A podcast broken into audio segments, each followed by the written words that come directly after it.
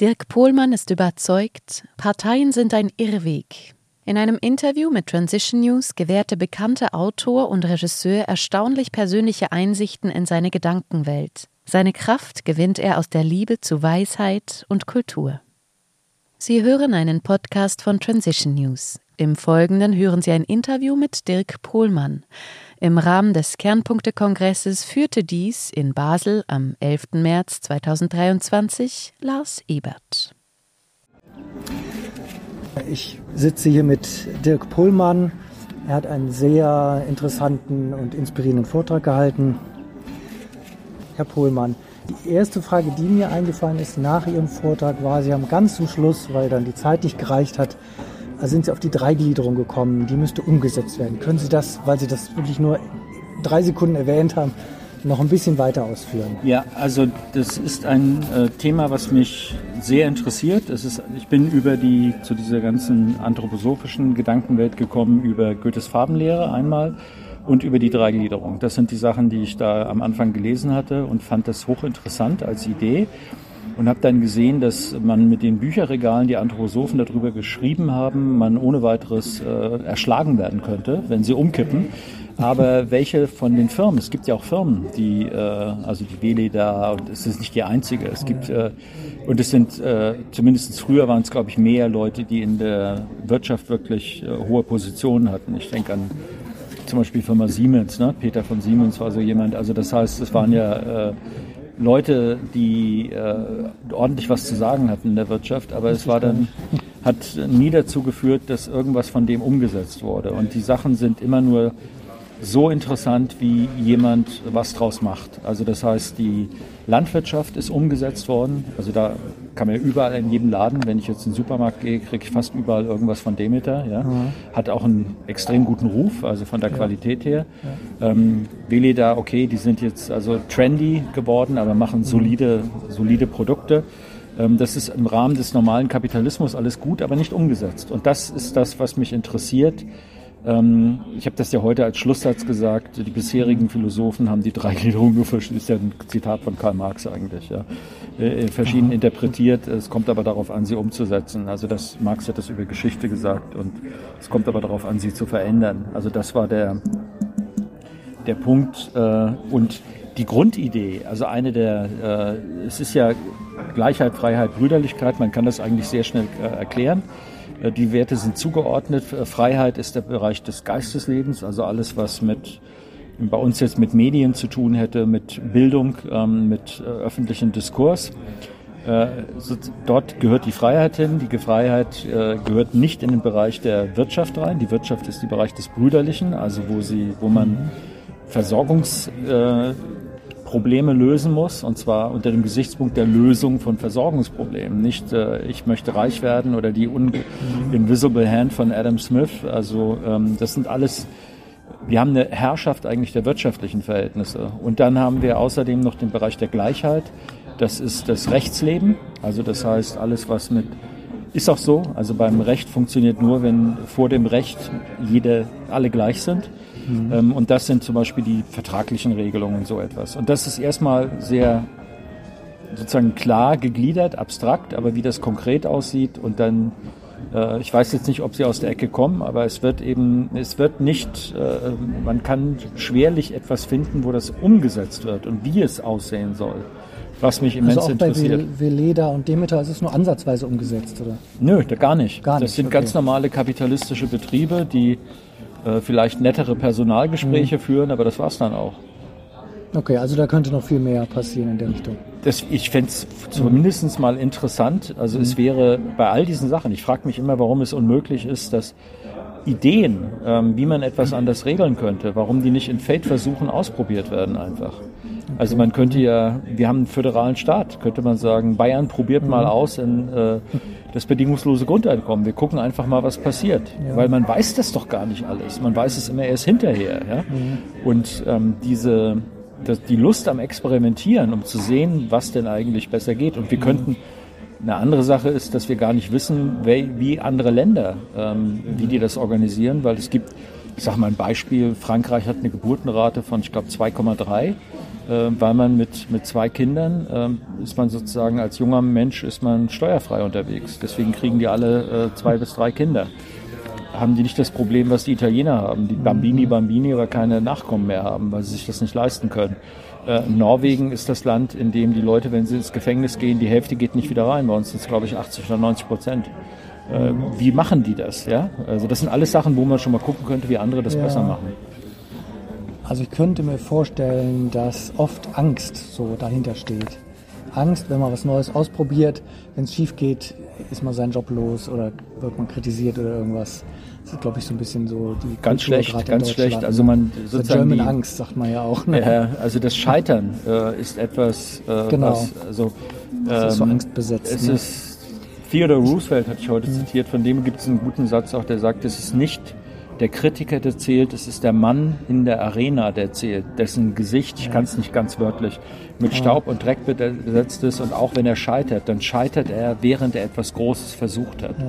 Diese Attitüde, ja, also die ich jetzt als originär amerikanisch auch kenne, und da darf man auch eine Firma in den Sand setzen, ähm, das ist eigentlich was, also dieses, sage ich mal, der jugendliche Elan, äh, der ist in Deutschland zugunsten einer Versicherungsvertretermentalität Ja, das stimmt, ja. zurück. Und dasselbe Ja. gilt eigentlich für alles. Das gilt für die Politik oder auch für die. Ja.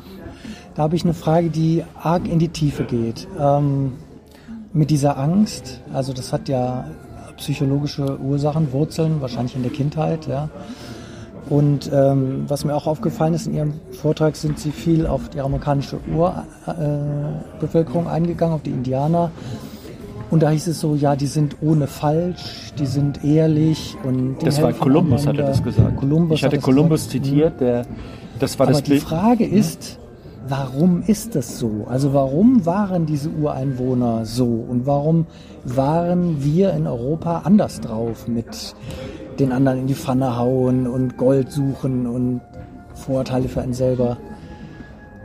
Ich glaube, ich habe ja das benannt als sozusagen dieses Janusköpfige der westlichen Zivilisation, die sehr gut eine Sache sagt und etwas anderes tut. Ja? Ja, warum? Das ist, äh, ähm, weil ich würde jetzt sagen, ich habe da sozusagen nicht jahrelang drüber nachgedacht und habe jetzt eine gute Antwort, aber meine Antwort darauf ist, bei vielen von den Dingen, äh, ist, dass äh, die Regel, was die Sachen wirklich steuert, was sie wirklich regelt, äh, wird oft bemäntelt. Und je weiter wir in der westlichen Welt in die Gegenwart gehen, umso größer ist die industrielle Anstreng äh, Anstrengung, äh, PR-mäßig Sachen darzustellen. Also äh, schön zu sprechen, äh, zu täuschen, ähm, die wahren Beweggründe zu verschleiern, äh, auf Effektivität in der, in der Kommunikation zu setzen. Also ich muss sie zu etwas überreden können, ich muss sie dazu bringen können, bestimmte Handlungen zu unternehmen, die für mich vorteilhaft sind und dass sie nicht über ihre, wenn sie so wollen, wir haben das alle erlebt, nämlich als die DDR zu Ende ging,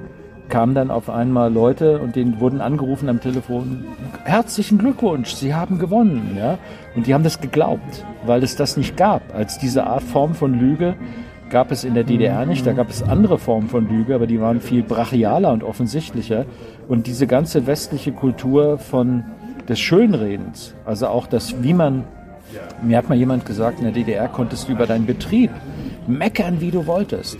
Das war alles erlaubt, also über seine Arbeitsstelle sozusagen äh, negativ sich zu äußern. Aber wehe, du hast über die Regierung was gesagt, da waren Leute dabei, die wichtig waren. In der Bundesrepublik Ja, ja. ist genau umgekehrt. Ich hab gesagt, du kannst über Regierung alles erzählen, aber wehe, du sagst eine Kleinigkeit in deiner Firma, dann bist du fällig. Und das sind so Punkte, ich glaube, dass das unter, also sehr viel damit zusammenhängt, dass wir eine Kultur der Unwahrhaftigkeit haben. Ich habe zu Hause ein Bild hängen von Alice Wielinga, das ist eine holländische Künstlerin, die in Nordkorea viel unterwegs ist und die macht so Collagen aus nordkoreanischen Propagandabildern mit realen Fotos. Und dann weiß sie, hat einen wunderbaren TED-Talk. Ich finde die Frau ganz große Klasse, was die macht. Äh, wo sie dann darauf hinweist und sagt, die Leute erkennen das sofort und sagen dann politische Propaganda und so weiter. Aber wir sind umgeben von Propaganda, von schönen Leuten auf, äh, auf Werbeplakaten. Niemand von uns wird jemals so aussehen. Das ist vollkommen unrealistisch. Und sie sagt, das ist das Gleiche, was die Nordkoreaner sehen in ihren Idealvorstellungen von einer Gesellschaft, wo schöne Menschen grinsend äh, sozusagen voranstürmen. Und wir haben das halt mit Shampoo oder mit irgendeiner Kunstausstellung, aber äh, haben uns total daran gewöhnt, das anzugucken, aber erkennen das nicht mehr als eine dauerhafte Lüge. Ja? Äh, in dem Zusammenhang so ein bisschen, wir haben ja in Europa so eine Kultur, da gibt es immer irgend so einen Herrscher, ja, einen König, einen Kaiser, einen Papst, einen was auch immer, irgendeiner, der oben steht irgendwie. Und dann hat es Nachteile, wenn man gegen den war. Ne? War, war ja einfach so. Ich weiß nicht, ob das in den USA bei den Indianern anders war. Wäre so eine Idee. Ähm, ich hatte jetzt in Ihrem Vortrag das so ein bisschen so. Ähm ich kann Ihnen ein Beispiel sagen. Zum Beispiel von den, äh, ich glaube, es sind die äh, Cheyenne, ich bin nicht sicher, Cherokee oder Cheyenne. Die haben zum Beispiel, ähm, der Häuptling wird, wurde gewählt. Es gab einen weißen Häuptling, einen roten Häuptling, weißen Häuptling für Friedenszeiten, roten Häuptling für Kriegszeiten. Aber die Entscheidung beider Häuptlinge mussten immer durch den Rat der Frauen gehen. Ah, das ist sehr klug, sehr klug. Also das ist, wenn Sie angucken, ja. und das war zum Beispiel von den Indianern ein interessanter Satz, die haben dann gesagt, als die Weißen kamen, haben sie gesagt, warum sind denn bei euch keine Frauen, mit denen wir reden? Seid ihr nicht von einer Mutter geboren worden? Ja, ah, also das, okay. sind, das sind interessante Gedankengänge, wo man sieht, dass Dinge anders funktionieren und viel, also auch der Begriff Palaver zum Beispiel, mhm. ist ein Begriff von der, aus der Südsee, wo man so lange geredet hat, bis alle zugestimmt haben. Ja. Und die haben die Europäer sagen ja sozusagen nicht, aber das, da ist diese Konsensgeschichte und auch das, also ich denke, man kann von Ethnologen kann man immer viel hören und lernen, äh, weil das nicht nur Verwandtschaftsbeziehungen sind, äh, die man dann oft hört, sondern mhm. so der Geschmack und Farbe und auch wie Kinder behandelt werden, ist oft ganz ja. anders. Das können Sie zum Beispiel lesen, dass bei Naturvölkern zum Beispiel Kinder nicht schreien gelassen werden. Die werden hochgenommen dann. Ja. Also dieses Unmittelbare. Und ich also habe diese schwarze Pädagogik, die es bei uns gab oder unter Nationalsozialismus. Jedes Kind kann schlafen lernen, habe ich noch, ganz, als meine Kinder kamen. Ja, tatsächlich. Ich habe das auch gelesen und ja. wir haben es dummerweise ausprobiert. Nie mehr. Nie Na, das mehr, ist, äh, ist mittlerweile ganz klar, dass man traumatisierte Kinder damit erzeugt. Ja? Aber wir haben es auch gelesen, ja, weil mhm. das kennt jeder, dass man da sozusagen... Mhm. Äh, wenn man nachts unter Schlafmangel leidet und vielleicht noch zwei da sind, dann fängt man an, sich zu beschäftigen damit, wie man aus dieser äh, Dauerfolter rauskommt. Ja, ja, alles klar. Ähm, bei diesem Thema mit Herrscher und so weiter. Mhm. In Ihrem Vortrag kam das so ein bisschen so rüber, aber offenbar hatte ich Sie da falsch verstanden, weil Sie ein paar weil sie so ein bisschen äh, Beispiele gebracht haben, zum Beispiel Dag Hammarskjöld, das ist ein super Herrscher gewesen und andere, die er waren war nicht so Herrscher. gut. Ja. Und es, es hätte beim, beim Zuhörer oder bei mir ist der Eindruck so ein bisschen so entstanden, okay, die Lösung ist auch Meritokratie, haben Sie erwähnt. Ne? So ein bisschen bei, bei mir den, der Eindruck entstanden, okay, wir brauchen nur die richtigen Herrscher, dann ist alles gut. Und das habe ich nein. aber jetzt bei der Podiumsdiskussion dann nein, nein, anders verstanden. Ist, und da war ich eigentlich ganz froh, muss ich zugeben. Unsere, äh, ich hatte ja gesagt, zum Beispiel Karl Popper, also unsere ganze Struktur, wenn Sie heute jemand sagen, wir brauchen gebildete Leute in der Regierung, dann würden die sofort sagen, äh, jeder, der jetzt an der Uni gewesen ist, in äh, meinem Alter und jünger, wird dann sagen, was für ein Quatsch, äh, das sind strukturelle Elemente. Ja, das ist, äh, muss durch Verfahren und, äh, und äh, anders geregelt werden. Also das mhm. heißt über diese Verfahrenslogik. Und das war der Punkt, wo ich sagte, die Chinesen sehen das nicht so. Also das heißt im Konfuzianismus, das heißt auch die Japaner, und die sind auch konfuzianisch geprägt, die Koreaner sind konfuzianisch geprägt, sogar die Vietnamesen, die die Chinesen nicht lieben, ja, sind konfuzianisch geprägt. Und das ist immer so, dass dort ein großer Wert auf die nicht Bildung in unserem Sinn, sondern Bildung im klassischen Sinn, die Vervollkommnung. Bei dieser Veranstaltung haben wir zum Beispiel Musik dazwischen gehabt und zwar von einer exzellenten Qualität. Ja. Das ist etwas, was einen sofort in eine andere Umgebung versetzt und hebt.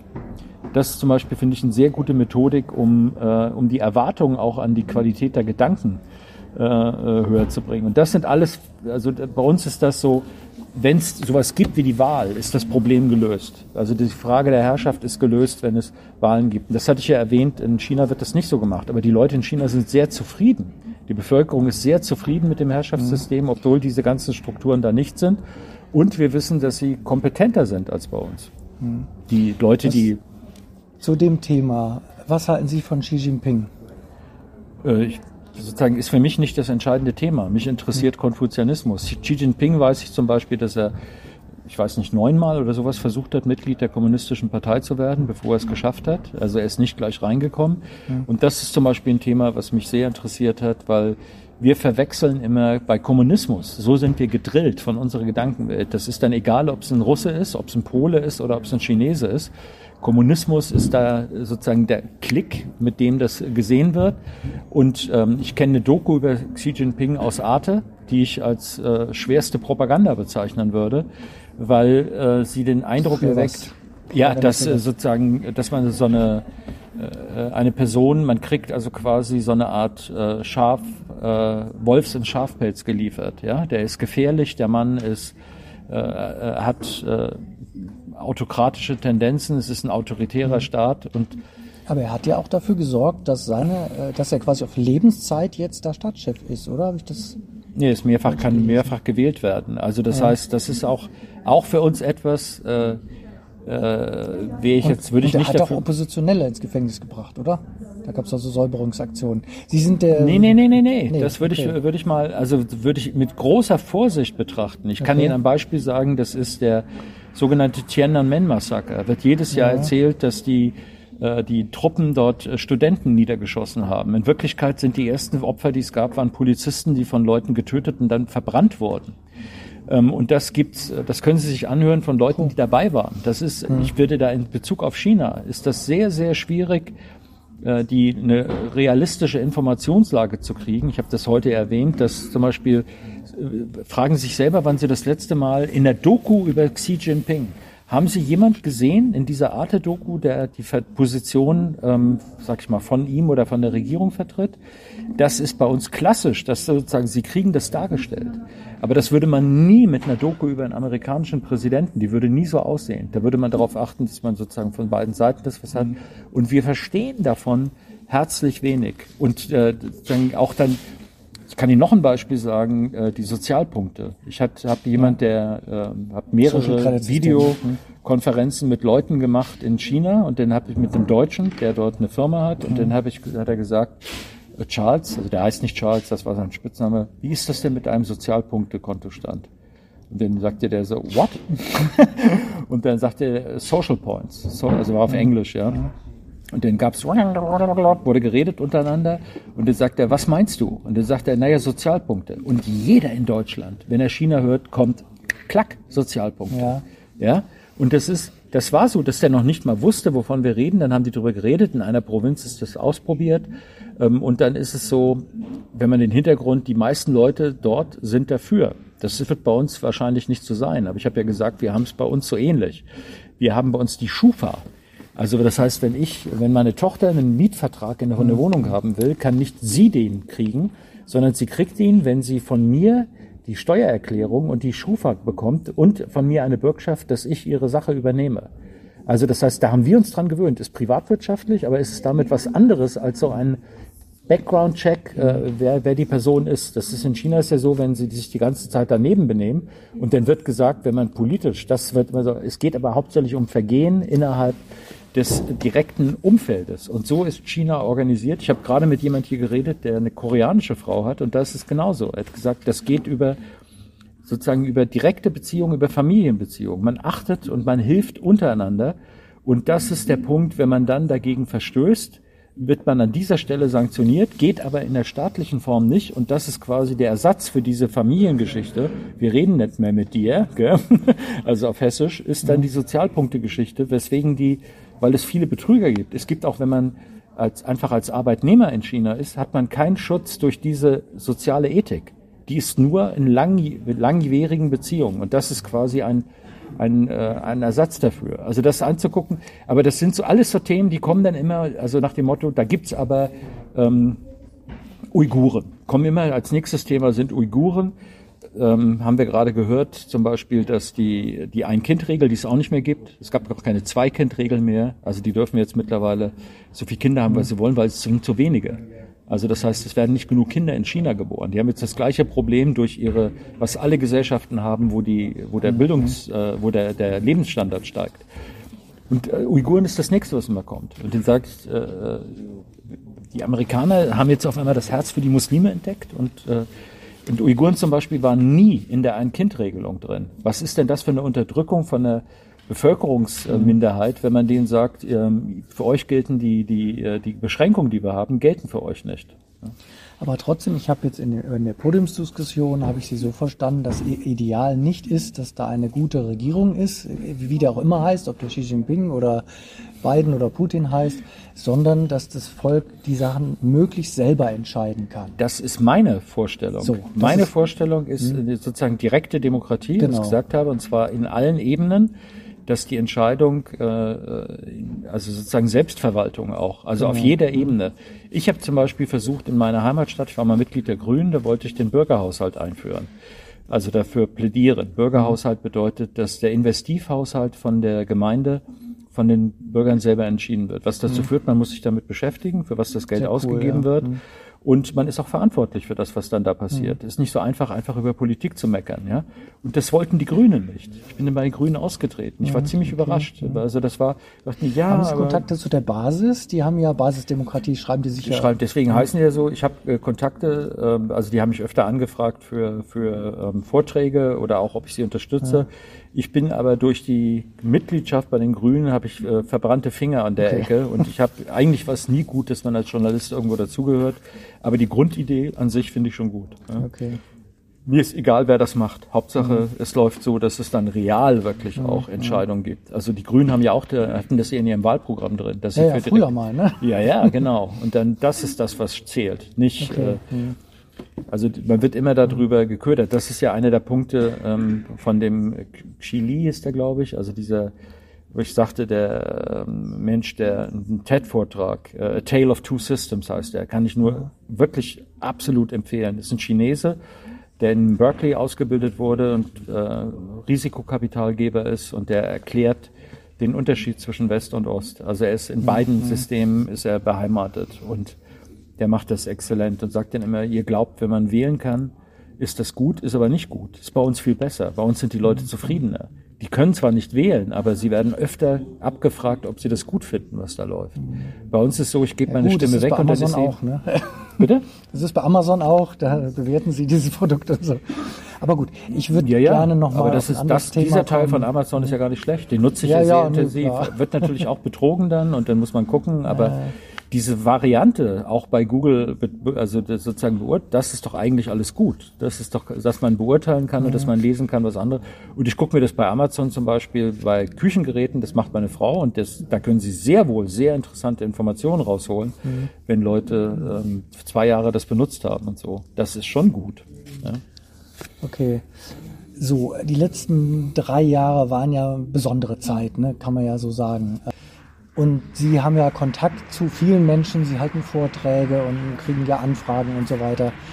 Haben Sie da irgendeine Entwicklung gesehen, wo man sagt, so die Leute sind irgendwie jetzt mehr aufgewacht oder oder resignieren mehr oder mehr, Nein, was ich gesehen habe, ist, dass äh, quer durch Familien, quer durch funktionierende ähm, soziale, wenn man, wie man das sagen, Verbindungen, die es gibt, ähm, äh, dieses Thema ähm, zum Beispiel Corona, wenn, wenn Sie davon reden, ja. ähm, ungeheuer getrennt hat. Ich hätte das ja. nicht für möglich gehalten. Und da ist nicht aufgewacht und auch nicht resigniert, sondern das ist äh, sozusagen eine Trennung und eine Harschheit und eine Brutalität im Umgang, also intellektuelle Brutalität. Wo ich finde, dass Daniele Ganser das hervorragend gemacht hat, ja. das Wichtigste, dass wir miteinander reden. Und ähm, das zum Beispiel bei uns haben wir das, wir haben auch sehr unterschiedliche Auffassungen innerhalb der Familie dazu. Und wir haben aber abgemacht, dass wir äh, das Thema, das uns klar ist, das andere ist wichtiger, dass wir untereinander klarkommen. Und mhm. ich hätte nicht gedacht, äh, dass das so möglich ist, so solche Unterschiede zu, zu bringen. Ist es mit Reformen getan oder brauchen wir grundlegenden Wandel? Und wenn ja, brauchen wir ein neues Wirtschaftssystem oder was? Was ist so der, das Wichtigste? Ich finde, dass wir vor allen Dingen darüber reden müssen, was wir neu brauchen und wie viel. Und das ist ja, also wenn Sie gucken, welche Aufgabe die öffentlich-rechtlichen Rundfunkanstalten haben nach den äh, Regeln, auch den Urteilen des Bundesverfassungsgerichts. Mhm. Äh, Staatsvertrag jetzt weniger, weil das da drin steht, aber es, äh, im Bundesverfassungsgericht ist genau eigentlich erwartet man, dass das die das Plattform ist, auf der diskutiert wird. Und äh, die sind in Wirklichkeit die Plattform, auf der die Vorschläge der Parteien diskutiert werden. Mhm. Bei uns steht auch im Artikel 20, dass die Parteien an der Willensbildung des Volkes mitwirken. und nicht, dass sie darüber bestimmen. Und es mhm. gibt auch noch eine Abstimmung, dass das vor. Also all diese Fragen, äh, wir haben, also wenn man die Stimme abgegeben hat, ist sie weg. ja, äh, dann also hat man keine Diskurs Möglichkeit. ist das Entscheidende. Gar nicht, dass jetzt einzelne Leute sagen, so nein, geht's lang, überhaupt sondern nicht, nicht, nicht, dass man, dass es möglich ist, darüber zu reden. Ich mhm. habe das hier gesagt mit der Schweiz. In der Schweiz mhm. können Sie immer versuchen, einen Gesetzesvorschlag einzubringen und dann wird das ja. diskutiert und es kann Wirklichkeit werden.